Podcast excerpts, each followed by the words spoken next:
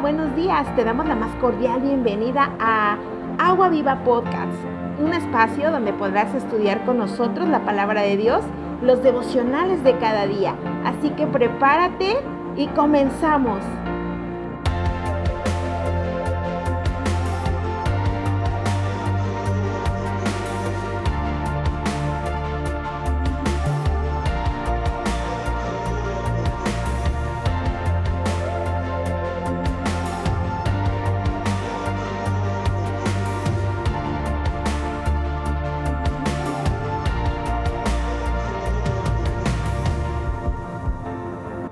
Hola iglesia, espero te encuentres excelente en este jueves. Yo soy Alex Flores, estoy como líder de jóvenes y teens en RN México Campus Cuautla y hoy me toca estudiar la palabra contigo.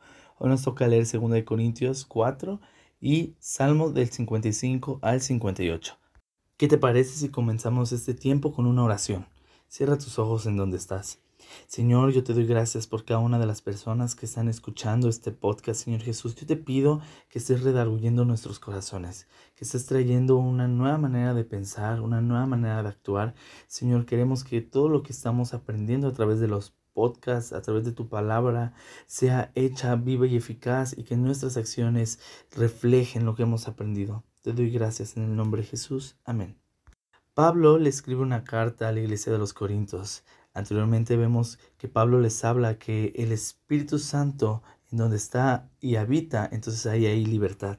Y siguiendo con esto mismo, dice que renunciemos al oculto y vergonzoso y no andemos con astucia adulterando la palabra de Dios.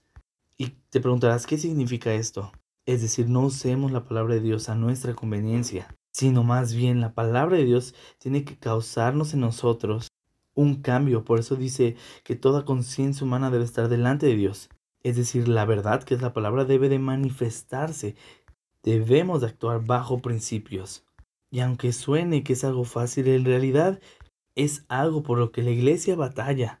Es decir, no debemos tomar solamente los versículos que, que nos gustan o que hablan de prosperidad o que, o que son promesas de Dios, sino también la palabra habla de corrección hacia nuestra vida, cambiar nuestra manera de vivir. Y a veces a muchas personas no les gusta eso. Debemos de tener cuidado porque precisamente Pablo habla de que el Dios de este siglo cegó el entendimiento de los incrédulos. Es decir, que puso un velo para que el conocimiento de la palabra de Dios no sea revelado. Y debemos tener cuidado sobre esto. Si en algún momento hemos utilizado la palabra bajo nuestra conveniencia, entonces vayamos delante de Dios y pidamos perdón. Porque el objetivo no es solamente tomar lo bonito de la Biblia, sino también aquello que nos va a hacer cambiar. Dios mandó que de las tinieblas resplandeciese la luz, dice la palabra. Es el que resplandeció en nuestros corazones para iluminación del conocimiento de la gloria de Dios. Y como te decía, esto a lo mejor no es fácil.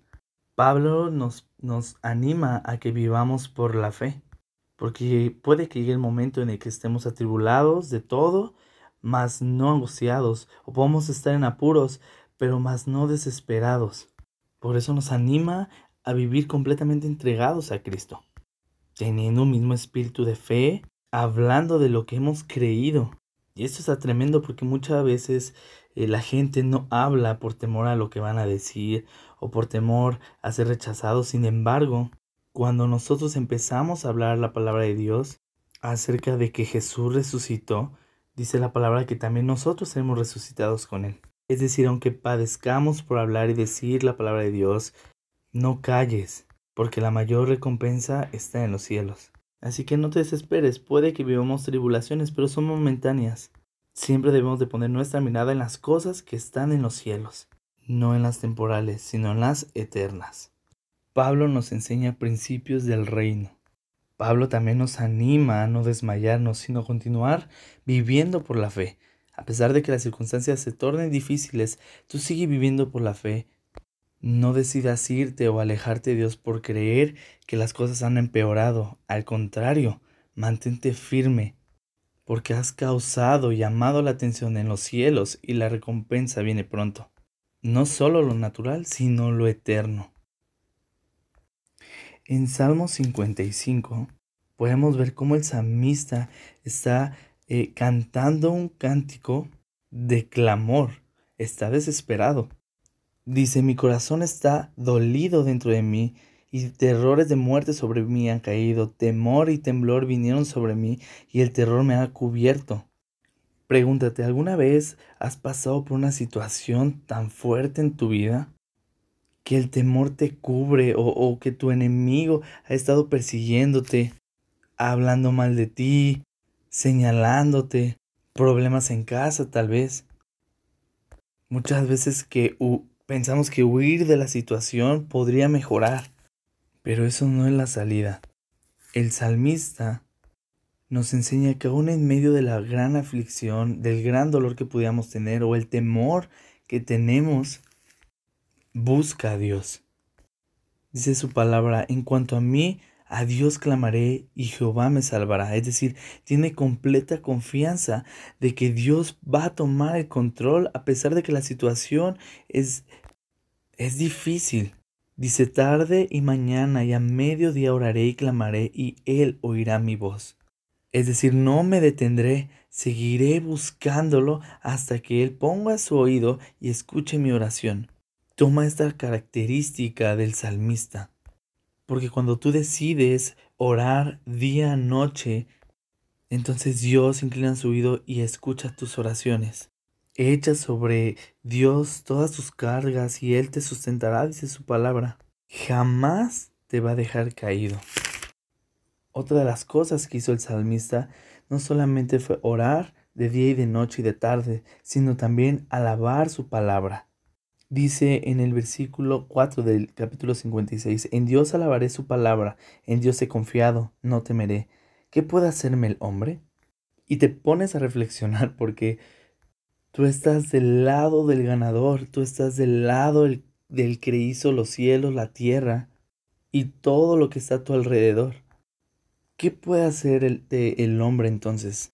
Aunque el hombre tenga pensamientos de mal para ti, tú buscas siempre alabar a Dios con su palabra, confiar en Dios y sin temer a nada, porque Él toma el control de todas las situaciones. Y si la situación se ha tornado tan difícil que, que tú estás muy afligido, entonces habla directamente con tu alma. Dile, despierta alma mía, despierta, alaba a Dios, levántate.